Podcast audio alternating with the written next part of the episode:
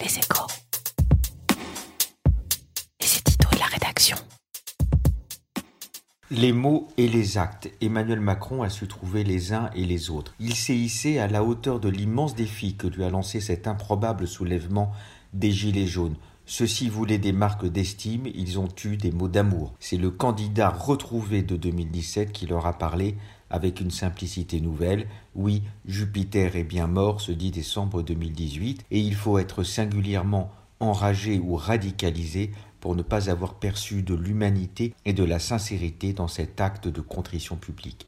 Les Gilets jaunes réclamaient des mesures fortes, concrètes, rapides, ils les ont eues au-delà des espérances raisonnables. En accordant aux salariés payés au SMIC une prime mensuelle de 100 euros, en ressuscitant la défiscalisation des heures supplémentaires, en revenant sur une bonne partie de l'augmentation de la CSG des retraités, Emmanuel Macron n'a pas lésiné sur les moyens d'éteindre l'incendie. Au grand mot, les grands remèdes. Il faut bien mesurer l'ampleur du geste. Quelques milliers de gilets jaunes ont obtenu du pouvoir ce que les syndicats n'ont pas obtenu depuis les accords de Grenelle en 1968. Pour l'État, donc pour les contribuables, la facture de ce traité de paix sociale sera considérable. Certes, Emmanuel Macron n'a pas sacrifié l'essentiel de sa politique, les digues ont tenu, comme sur l'ISF, et le calendrier des réformes est maintenu, c'est rassurant.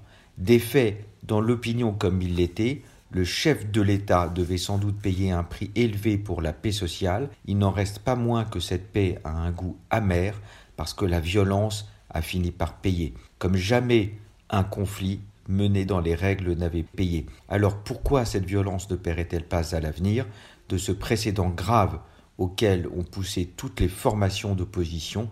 Il n'est pas sûr que la société française sorte indemne. Retrouvez tous les podcasts des échos sur votre application de podcast préférée ou sur leséchos.fr.